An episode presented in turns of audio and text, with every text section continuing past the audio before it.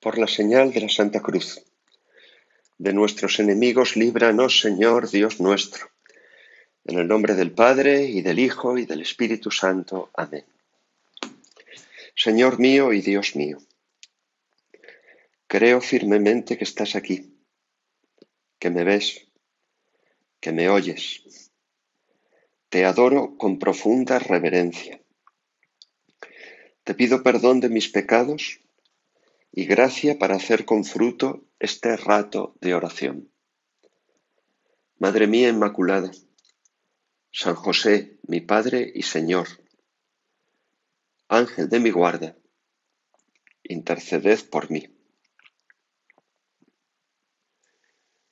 A lo largo del discurso del pan de vida, ha habido algunas palabras que se han repetido que han manado de los labios de Jesús una y otra vez, recurrentemente.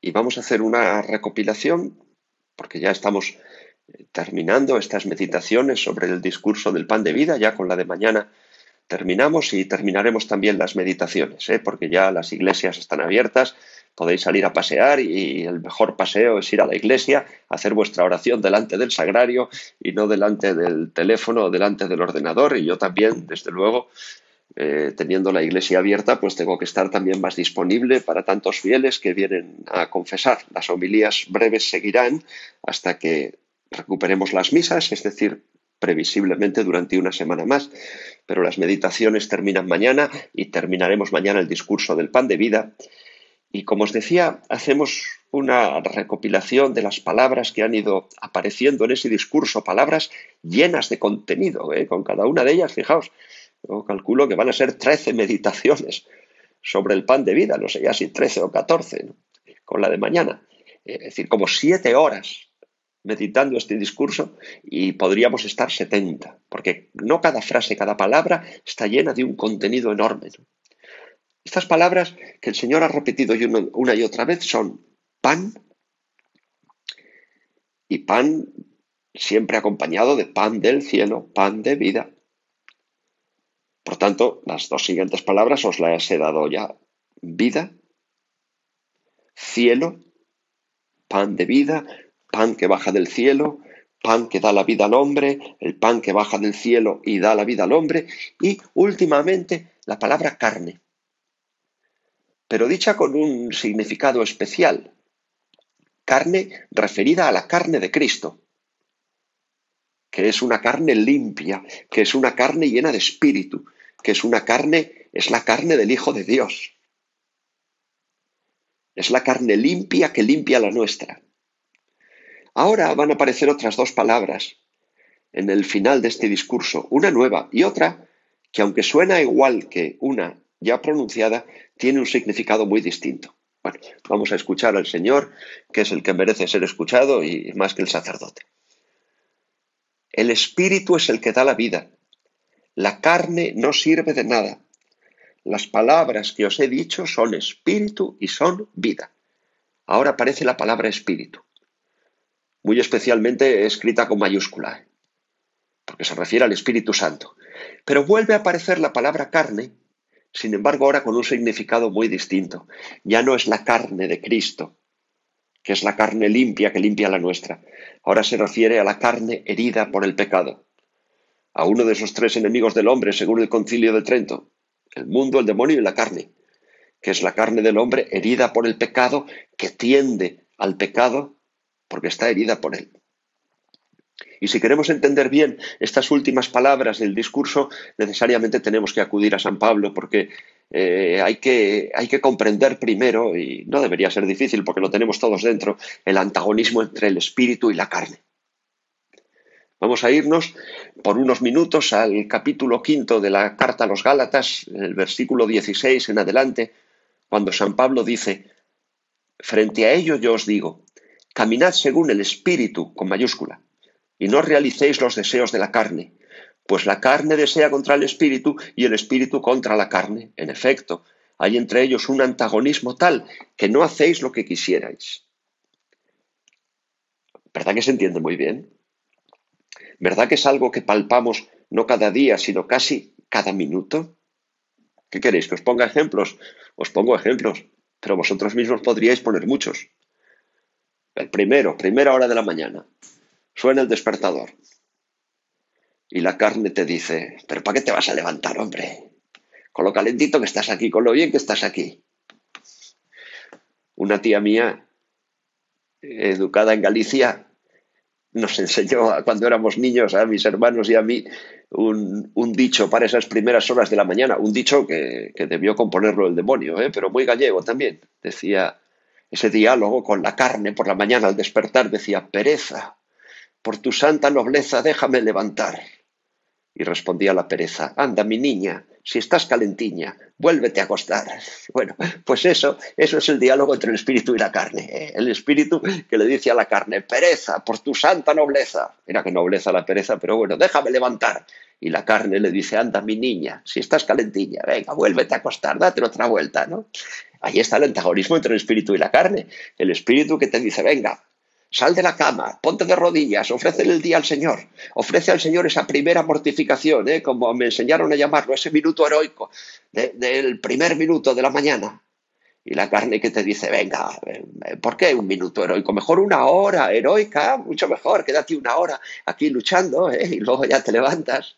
Cuántos engaños, ¿verdad? De la carne, uh, tantos como los del demonio, desde luego. Hoy yo estoy haciendo mi oración un día antes que vosotros, en el día de San José Obrero. Yo hoy, esto que os lo voy a decir no os lo digo para ponerme de ejemplo, ¿eh? que no, pero sí para que hagáis lo que hago yo. ¿eh? hoy, como era el día de San José Obrero y es fiesta y yo tengo tanta devoción a San José, he decidido echarme un ratito de siesta. No lo hago todos los días, porque si lo hago todos los días me acostumbro y ya no tiene gracia. Lo hago los días de fiesta. Y entonces me he echado unos minutos y cuando justo en el momento que acababa de coger el sueño ha sonado el teléfono. Y la carne me decía, que llame luego, que llame luego, no lo cojas, hombre. Pero el espíritu te dice, si es alguien que tiene una necesidad, que está llamando a la parroquia por, venga, hombre, levanta, levanta. El Señor me ayudaba a ponerme en pie y a levantarme, ya se acabó la siesta, claro. Luego, luego no era ninguna necesidad. En fin, era una tontería, pero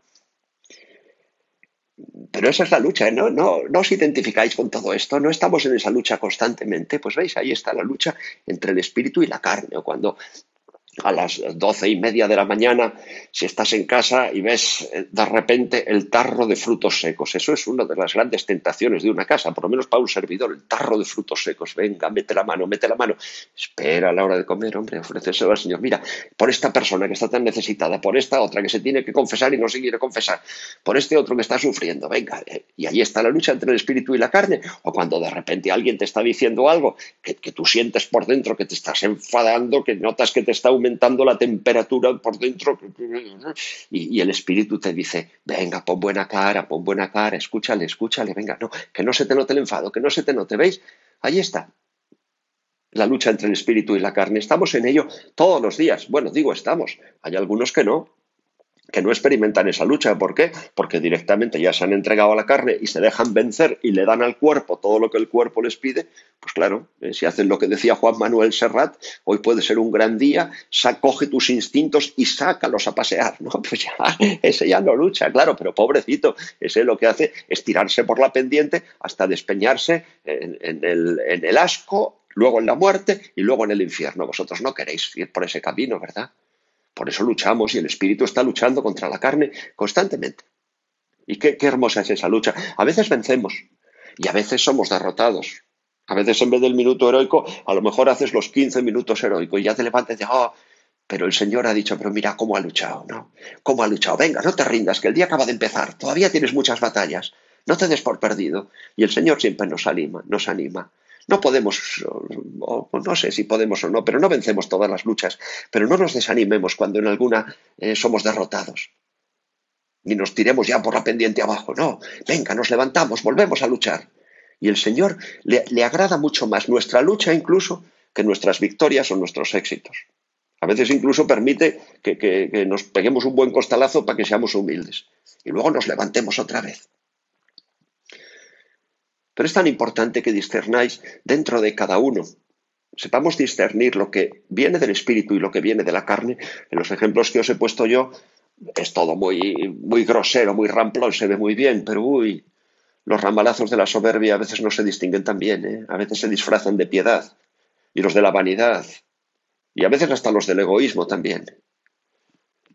Y os digo cuando la ira se disfraza de celo. Eso eh, hay que distinguir y pedámosle al Espíritu que nos conceda discernir muy bien. Por eso San Pablo nos muestra para que distingamos cuáles son las obras de la carne y las obras del Espíritu, porque por sus obras los conocemos. Y en el versículo 19 dice, las obras de la carne son conocidas. Fornicación, impureza. Escuchad bien esta retaíla, veréis si no sentís asco. Porque es al final el fruto de la carne. Fornicación, impureza, libertinaje, idolatría, hechicería, enemistades, discordia, envidia, cólera, ambiciones, divisiones, disensiones, rivalidades, borracheras, orgías y cosas por el estilo. ¿No está arcadas todo esto? Y sin embargo, ¿cuántas veces nos tiramos por esa pendiente? Sabiendo lo que hay detrás. Qué poco sentido tiene, ¿verdad? Y fijaos, sin embargo, ahora que casi como si nos describiera el cielo, dice San Pablo, y esto es lo que viene cuando hacemos caso al Espíritu. En cambio, el fruto del Espíritu es, ahora disfrutad de esta, de esta enumeración, amor, alegría, paz, paciencia, afabilidad, bondad, lealtad, modestia, dominio de sí. Ah, esto lo queréis vosotros, ¿verdad? Y yo también lo quiero para vosotros y para mí. Pues por eso eh, San Pablo dice, pues que los que son de Cristo han crucificado la carne con sus pasiones y sus deseos. Si queréis todos esos frutos del Espíritu, crucificad la carne, clavadla en la cruz, junto a la carne limpia del Señor. ¿Cómo? Pues con la mortificación diaria y constante. ¿eh? La mortificación no es un ejercicio solamente para el tiempo de cuaresma. Ahora, y ahora en Pascua no me mortifico. Por el amor de Dios, no hagáis eso. Hombre, no te digo el domingo de resurrección, por ejemplo, el día de Pentecostés o días así de gran fiesta, pues uno se mortifica menos y hace menos penitencia, pero los días feriados de Pascua también hay que mortificarse. En cosas pequeñitas, comiendo un poquito menos de lo que te gustaría, un poquito más de lo que no te gusta, un poquito menos de lo que te gusta, no adoptando siempre posturas cómodas. ¿eh? Los, que, uy, los que fumamos tenemos ahí para mortificarnos, ni os cuento, pero bueno, tampoco voy a incitar yo al vicio. Eh, pero, pero los que fumamos tenemos ahí un buen, un buen terreno para la mortificación, ¿eh? no tanto dejar de fumar, pues si uno tiene que dejar de fumar, hay que dejar de fumar, pero siempre fumar menos de lo que quisieras, ¿no? Con lo cual te tiene mortificación constante, sobre todo si puedes controlar la ansiedad en tantas cosas. Buscad pequeñas cosas en las que mortificaros todos los días, cuatro o cinco todos los días, porque así tenemos la carne bien sujeta y luego no nos arrastra detrás de sus impulsos. Y sigue diciendo San Pablo, si vivimos por el Espíritu, marchemos tras el Espíritu. Si sabes distinguir dentro de ti lo que viene de lo peor de ti, que es la carne, y lo que viene de lo mejor de ti, en vez de dejarte llevar por lo que viene de lo peor y enfadarte y quedarte en la cama y comer sin medida y beber sin medida y entregarte a la impureza y a la fornicación y al adulterio o entregarte a la envidia y a los rencores, déjate llevar por lo que viene de lo mejor de ti, que es el Espíritu Santo que está en ti. Perdona, sonríe, entrégate, da el brazo a torcer tantas veces, sirve a los demás, ponte por debajo de los demás y verás qué paz y como todos los frutos del Espíritu van poquito a poco apareciendo en tu alma como van apareciendo en primavera las flores en un jardín, del mismo modo. Y ahora que hemos entendido un poquito mejor esto, espero que sí, en la presencia de Dios, porque estamos haciendo nuestra oración y contamos con esa ayuda del Espíritu eh, y del don de entendimiento que nos ilumine por dentro, retomamos el discurso del Señor que dice, el espíritu es el que da la vida, la carne no sirve para nada. Aquellos judíos, por eso dice, las palabras que os he hablado son espíritu y son vida. Aquellos judíos habían entendido las palabras del Señor en un sentido puramente carnal. O sea, cuando de Jesús decía, tenéis que comer la carne del Hijo del Hombre, entendían como si tuvieran que comer la carne de Jesús para saciar el vientre para saciar el hambre del cuerpo y por eso les escandalizaba. Y por eso decían, este hombre está loco, este hombre que está diciendo, nos está incitando al canibalismo, porque lo estaban entendiendo todo según la carne. Porque no entendían, no sabían captar las realidades del espíritu. Y entonces les parecía monstruoso todo aquello. Y Jesús les dice que no, que no, que no. Que no es así, que yo no os digo que comáis mi carne para saciar el vientre. Eh, comeos un filete de pollo. La carne no sirve para nada, porque aunque comáis un filete de pollo, ¿de qué te sirve? Quedaos con esto, ¿eh? La carne no sirve para nada. Ojalá lo tuviéramos grabado a fuego en lo profundo del corazón. En latín incluso. Caro non prodes quidquam. La carne no sirve para nada. ¿Qué quiere decir? Que, además, también lo sabes, y no te voy a decir nada nuevo, pero ahora en la presencia del Señor también vamos a, a reconocer nuestra debilidad y a pedir perdón por, por nuestra estupidez consentida. ¿Qué pasa? Te has quedado una hora más en la cama. Te has levantado tarde. ¿Y de qué te ha servido? Si mira de qué mal humor te has levantado. ¿De qué? ¿De qué te ha servido? ¿Que has descansado más? Venga, hombre. Ahora estás de peor humor. Y encima ahora deprisa a todas partes. Me acuerdo una joven hace años que me decía, me decía, eh, padre, cuando suena el despertador es que es impresionante cómo en cosa de 10 segundos soy capaz de reajustar todo el horario del día para levantarme media hora más tarde. es verdad, pero luego es mentira, porque luego vas corriendo a todas partes. ¿Para qué te ha servido? Para nada. Ya ni te cuento si has cometido un pecado de lujuria y has pecado contra la santa pureza. ¿No sientes asco después? ¿Para qué te ha servido eso? ¿Te ha hecho más persona? ¿Te ha hecho más feliz? ¿Eres más grande, más alto, más guapo? ¿Qué, ¿Qué te ha aportado eso? No te ha aportado nada, te lo has robado todo. Antes de cometer el pecado, el demonio te prometía el paraíso. Ya lo has cometido y qué? Nada más que tienes asco, vacío interior. Arrepentimientos, remordimientos, ojalá por lo menos. ¿Para qué te ha servido? Caro non prodes. La carne no sirve para nada. Te has enfadado. Has puesto, has dicho unas barbaridades a, tu marido, a tu mujer, a ese hijo tuyo, tremendas. ¿Y de qué te ha servido? ¿Crees que ha aprendido por eso que le has dicho? ¿Crees que va a cambiar porque, porque le has escupido esas cosas? Al revés, lo tienes peor y tú también estás peor. ¿Para qué te ha servido? ¿Qué? Has bebido todo lo que te ha dado la gana, te has emborrachado, has, has pillado una cogorza tremenda y mira cómo amaneces. Y pregúntate cuando amaneces, ¿para qué te ha servido todo eso? ¿Para qué? ¿Te ha hecho mejor persona eso? Es peor que antes. Claro, tú mismo sientes vergüenza de ti. Hay quien dice, y creo que es verdad, que la voluptuosidad, y en la voluptuosidad va, va incluido todos los pecados de la carne, no solo los de la sexualidad, sino todos los pecados de la carne, porque es ese afán de la carne de conseguir placeres que es un instinto suicida. O sea, que no desea tanto saciarse como volver a gustar una vez más el vacío enorme que hay en lo profundo de esa copa. Antes de pecar, sabes perfectamente que vas a acabar muerto de asco. Lo sabes, porque si fuera tu primer pecado, pero ¿cuántos llevas? Y siempre, siempre has acabado muerto de asco. Y sin embargo lo vuelves a hacer. ¿Qué es lo que buscas? En el fondo, la voluptuosidad no busca tanto saciarse, ya sabe que no se va a saciar que va a quedar insatisfecha. Parece que lo que busca es volver a gustar otra vez esa insatisfacción, como un instinto suicida, masoquista.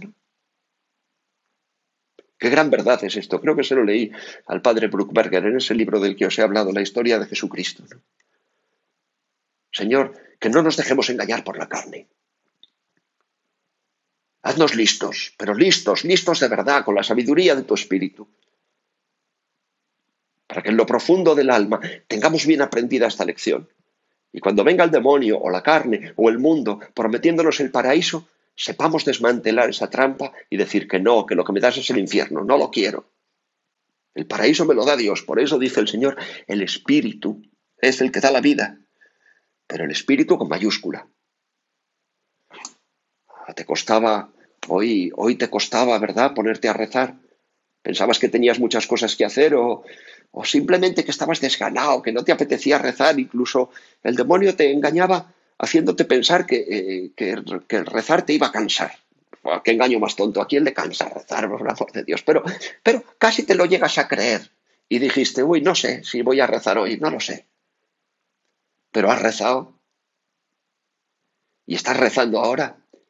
Y ya de momento ya y llevamos 20 minutos rezando, ya sientes una enorme paz por dentro. Y cuando acabes de rezar dirás, Señor, gracias. Gracias porque has rezado. Ahora vuelvo a la pregunta. ¿Eso de qué te sirve? Ahora sí me puedes responder, vaya que sí me sirve, estoy mucho más lleno de Dios ahora después de haber rezado, amo más a Jesucristo, estoy más cerca de Él, me siento más cerca de Él. Incluso tentaciones que tenía antes de hacer la oración ahora han desaparecido. Oh, esto sí sirve, esto me ha dado vida, estoy más vivo. Y mi alma, y mi alma está mucho más encendida que lo que estaba antes de rezar. Esto sí sirve, me ha costado empezar. Luego ya no me ha costado tanto porque, porque Señor, te he visto tan cerca de mí. Otras veces sí, otras veces incluso durante todo el tiempo de oración parece que está el cuerpo diciendo, venga, venga, venga, ¿cuándo acabas? ¿Cuándo acabas? ¿Cuándo acabas? Pero luego dices, qué bien me ha hecho, cuánto bien me ha hecho. Claro. Te costaba ir a confesar. Y ahora ya puedes ir a confesar, ¿eh? que ya están las iglesias abiertas, se puede ir a dar paseos, qué mejor paseo que ir a buscar al sacerdote, tirarle de la manga, padre, confiéseme, eh, con mascarilla si quiere, pero confiéseme, a dos metros de distancia, bueno, pues, pero confiéseme. Y luego después de confesar, aunque te costaba un poquito, ¡oh, qué paz! ¿no? Si parece que voy caminando 30 centímetros sobre el suelo, no, qué bien, qué bien. Te costaba ir a misa y dentro de poco ya esto lo vas a poder vivir, pero después de comulgar, ¿de qué te sirve? Vaya, vaya que sí te sirve. Vienes de comulgar y, ya sales de la iglesia después de haber hecho la acción de gracias y te vas tocando el pecho, ¿no? Y dices, aquí está, aquí está. Sí, ya su cuerpo ya no está con el mío, pero, pero su espíritu está aquí, él habita en mí y yo habito en él. entonces, qué maravilla. El espíritu es el que da la vida. Claro que sí.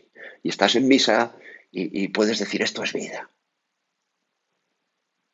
Yo no voy a preguntar qué es más apetecible, porque mirad, a la carne le apetece más el pecado. Para la carne, las realidades del espíritu son un fastidio. Por tanto, no voy a preguntaros qué es más apetecible, sino qué os aporta más, qué os sirve más. Por eso cuando a veces tengáis que decidir, yo qué sé, ¿eh? por ejemplo, en un momento dado, vas por la calle, esto que te voy a decir se llaman gracias actuales, ¿eh? que el espíritu, el espíritu viene a veces en forma de rayitos. ¿Sabes lo que es una gracia actual? Mira, esto que te voy a decir un impulso del espíritu. Vas por calle y vas a hacer un recado o vas a visitar a alguien, pero de repente ves una iglesia abierta. Y algo dentro de ti te dice, oye, ¿por qué no entro a hacer, aunque sea una genuflexión, una visita al Santísimo? Es el espíritu, eso es una gracia actual. A veces ni siquiera hay que estar en gracia de Dios para experimentarlas. La carne te dice, vea que tengo mucha prisa, no puedo. Haz caso al espíritu. Entra. Si no te da tiempo más que una genuflexión, haz esa genuflexión lleno de amor verás el resto del camino, qué paz. Eso sí te ha servido para algo. Pero si tengo mucha prisa y pasar de largo, cuando sentías ese impulso noble, eso no te ha servido de nada, te ha hecho perder una gracia actual y esa no vuelve, ¿eh? vendrá otra. Pero eso es como las oscuras golondrinas de Becker, pero de Becker, pero aquellas que esas ya no volverán. ¿eh? Volverán las oscuras golondrinas, pero aquellas que esas ya no volverán. Si estáis atentos a lo largo del día, veréis cómo experimentáis varias gracias actuales. Oye, de repente un deseo, oye, ¿por qué no llamo por teléfono a esta persona que está en el hospital? Bueno, venga, le pongo un mensaje y ya está. No, no, no, ¿por qué no le llamo? ¿Por qué no hablo con él? Pero si no me lo va a coger. Pues si no me lo coge no pasa nada, pero si me lo coge igual le doy una alegría. Venga, no, no discutas más, llámale. Que eso es una gracia actual que te lo está diciendo el Espíritu Santo. ¿no? El Espíritu es el que da la vida. Las palabras, dice el Señor, que os he hablado son espíritu y vida. Y con mucha tristeza ahora se, ahora se le cambia el rostro al Señor. Se le pone triste y dice, y sin embargo, hay algunos de vosotros que no creen. Y nos explica San Juan que San Juan miraba a la cara a Jesús y le entendía todo, porque él apoyaba su, su, cabeza en el pecho del Maestro, conocía todos los latidos de su corazón sacratísimo. entonces San Juan, que mira la cara de Jesús y ve cómo se le pone, dice San Juan, en efecto, Jesús sabía desde el principio quiénes eran los que no creían y quién era el que le iba a entregar.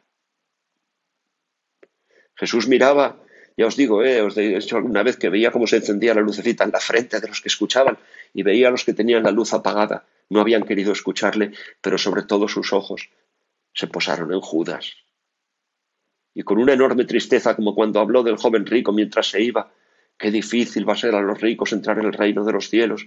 Ahora dice, por eso os he dicho que ninguno puede venir a mí si no se lo ha concedido mi Padre.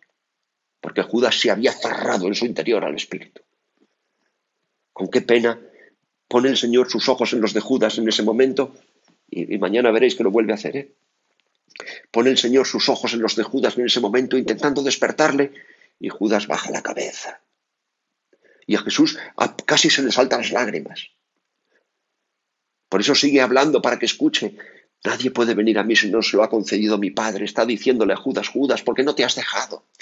¿Por qué no te has dejado regalar el Espíritu que te estaba regalando mi Padre? ¿Por qué no has querido acoger en tu alma esa gracia actual para escuchar, para acoger mis palabras? ¿Por qué no quieres mirarme a los ojos? ¿No notas que, que, Dios te está queriendo? Dios Padre te está queriendo levantar la cabeza y tú no quieres acoger esa gracia.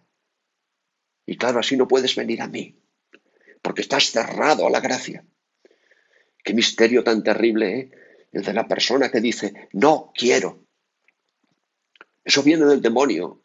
¿Sabéis que se le adjudica, igual que a San Miguel, se le adjudica ese grito precioso, serviam, es decir, serviré, quiero servir al Señor? Al demonio la iglesia le adjudica el grito contrario, non serviam, no serviré, no quiero. De nuevo contemplamos con tristeza, para unirnos a la tristeza con la que el Señor miraba a Judas, el misterio del, del ser humano que le planta cara a Dios, se le pone delante y le dice con toda su arrogancia, no me da la gana. Y cómo, en lugar de caer fulminado por un rayo, por semejante arrogancia? Sin embargo, lo que consigue diciendo no me da la gana es que el mismo Dios caiga, se desmorone a los pies de ese hombre y se eche a llorar. Y le diga, y no queréis venir a mí para tener vida. ¿Cuántas veces he querido reunir a tus hijos como la gallina a sus polluelos bajo las alas y no habéis querido? Se le parte el corazón al Señor mirando a Judas. No dejes que eso le suceda contigo, ¿eh? Venga, quedan un minutito, dos minutitos de oración, pero aprovechalos. Mira, mira, mira dentro. No vaya a ser que tengas algún no ahí dentro. Ya sé que, eh, en, en, general le dices al Señor, sí, sí, Señor, quiero ser tuyo, quiero ser santo. Vale, vale, ya, ya te he oído. Pero no habrá algún no pequeñito ahí. Quiero ser santo, pero, pero esto no te lo quiero dar. Pero en esto no quiero ceder pero en esto no me quiero entregar. Mira a ver, eh, mira bien como miras la casa cuando la limpias, que no haya nada de polvo, que no haya ni un no pequeñito dentro de ti, porque ese no pequeñito dentro de ti le parte el corazón a Jesús. Señor, que todo en mí sea sí, sí, sí, sí, Señor, que me deje llevar por el Espíritu, no por la carne, y que deje yo que el Espíritu entrando en mí me lo robe todo lo que tengo y lo que soy para dártelo a ti, de tal modo que todo en mí sea sí como fue en la Santísima Virgen María. Aquí está la esclava del Señor. Hágase en mí según tu palabra. Si queremos entender los frutos del Espíritu y lo que es una persona que se deja llevar por el Espíritu, no tenemos más que mirarla a ella. Es la mujer espiritual, la llena de gracia, la llena de Espíritu Santo, que se dejó llevar por el Espíritu hasta la santidad más alta, desde su mismísima concepción. Y eres también la que estaba con los apóstoles en Pentecostés, como deseamos ya que llegue el día de Pentecostés. ¿eh? Va a ser un Pentecostés maravilloso. La veréis, veréis, cuando se abran las casas y ya podáis salir con libertad y llenéis el mundo con la palabra de Cristo. Pues a ella le vamos a pedir, prepáranos para esa efusión del Espíritu, seguir rezando la secuencia al Espíritu Santo todos los días. Eh, prepáranos para esa efusión del Espíritu, para que nos santifique, para que nos convierta en otros Cristos y en templos de Dios vivo que iluminemos el mundo.